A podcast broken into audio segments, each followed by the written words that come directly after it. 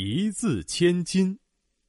天刚蒙蒙亮，一名身穿华丽衣服的人挥了挥手：“我吕不韦要广纳天下人才，你们几个赶紧把告示贴出去。”遵命。几个黑影四下散开，他们在城中大大小小的布告栏上贴上告示。第一个人打着哈欠走了出来。嗯，那上面写着什么呀？丞相吕不韦，呃，招收天下人才，只要有才都可以来，安排吃，安排住，还给发金子。哎呦，天哪，有这么好的事情！一个又一个人聚集了过来。哎，什么好事呀？丞相招人才了！哎，嘿嘿咱们快去啊！一传十，十传百，一时间，天下人都涌到了丞相府门口。丞相选我，选我！哎，看我，我是全国最厉害的人才，我才是古今中外第一人才。大家快要把门给挤破了，管家慌慌张张的跑进来报告：“ 报丞相，报丞相，外面，外面。” 来了一大群人，都自称自己是人才，嚷嚷着要进来。哈哈，太好了！天下人才慕名而来，我要去见见这些人才。吕不韦兴奋的站了起来，跟着管家大步流星的走到了门口。各位，我要招募天下人才，我先问问你们都会什么？那位白胡子的先生，你会什么呀？我呀，读了很多书，诸子百家，无所不知，无所不晓。嗯，有才有才，请进，请进。啊，那位黑衣服的年轻人，你会什么呀？我的辩论口才非常厉害，能把死的东西说活。嚯，这么厉害啊！请进，请进。吕不韦挑选了很多厉害的人才，好吃好喝安排着。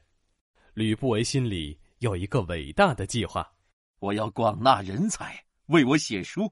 我要写一本记载天底下所有知识的书，这才能显示出我们秦国的强大。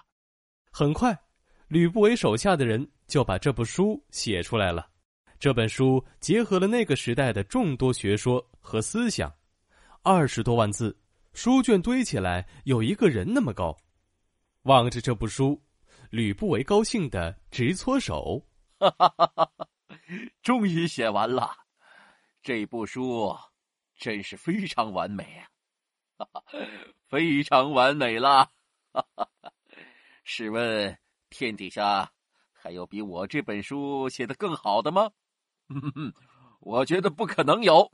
我决定了，给这部书取名《吕氏春秋》。吕不韦对这部书啊，越看越喜欢，那是爱不释手啊。这天夜里，吕不韦翻来覆去也睡不着。哎呀，这么好的书，怎么能就自己知道呢？嗯，我要让大家都来看看这部伟大的书。更重要的是，这部书是我编的。嗯嗯。第二天，一辆辆马车。从丞相府出发了，干嘛呢？这是这么多车，去哪里呀？一路上大家议论纷纷。吕不韦骑着高头大马走在最前面，那表情得意极了。马车上放着的就是《吕氏春秋》书简。一队人浩浩荡荡的朝着城门口出发。到了城门口，吕不韦挥了挥手。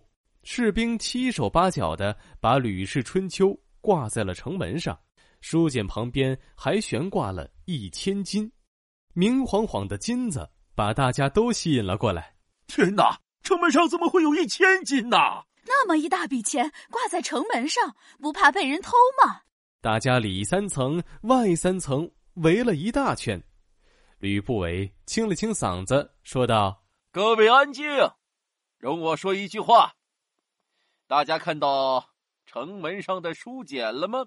那是我招来天下才子写成的《吕氏春秋》，这部书饱览天下知识，上到天文，下到地理，无所不包，无所不有。我可以说，它是天底下最伟大的书。最伟大的书，真的假的？哈哈，真的。各位再看，挂在书旁边的一千金，任何一个人。要是能在我的《吕氏春秋》上删除或者添加一个字，发现任何需要修改的地方，我就赏他们一千金。一个字，一千金；一个字，一千金。哎呦天哪！那我要看，我要看。只要找出一个字需要修改，我就发财了。大家挤来挤去，都想挤到最前面看《吕氏春秋》。看着乌压压的人群，吕不韦自信的笑了。我这部《吕氏春秋》非常完美，不可能有人能找出需要修改的地方。中午，太阳越升越高，大家满头大汗，却依然在城门前看《吕氏春秋》，寻找其中需要修改的地方。慢慢的，越来越多的人摇着头离开了。哎。根本找不到需要修改的地方，写的太严谨了。哎呀，一个字都找不到。哎呦，算了算了，一千金再见。《吕氏春秋》在城门上挂了好几天，最后围观的人都离开了，没有人能找出《吕氏春秋》上需要修改的地方，一个字都没有。一字千金。出自汉代司马迁的《史记·吕不韦传》，意思是一个字价值千金，后用来形容诗文文辞精妙，价值极高。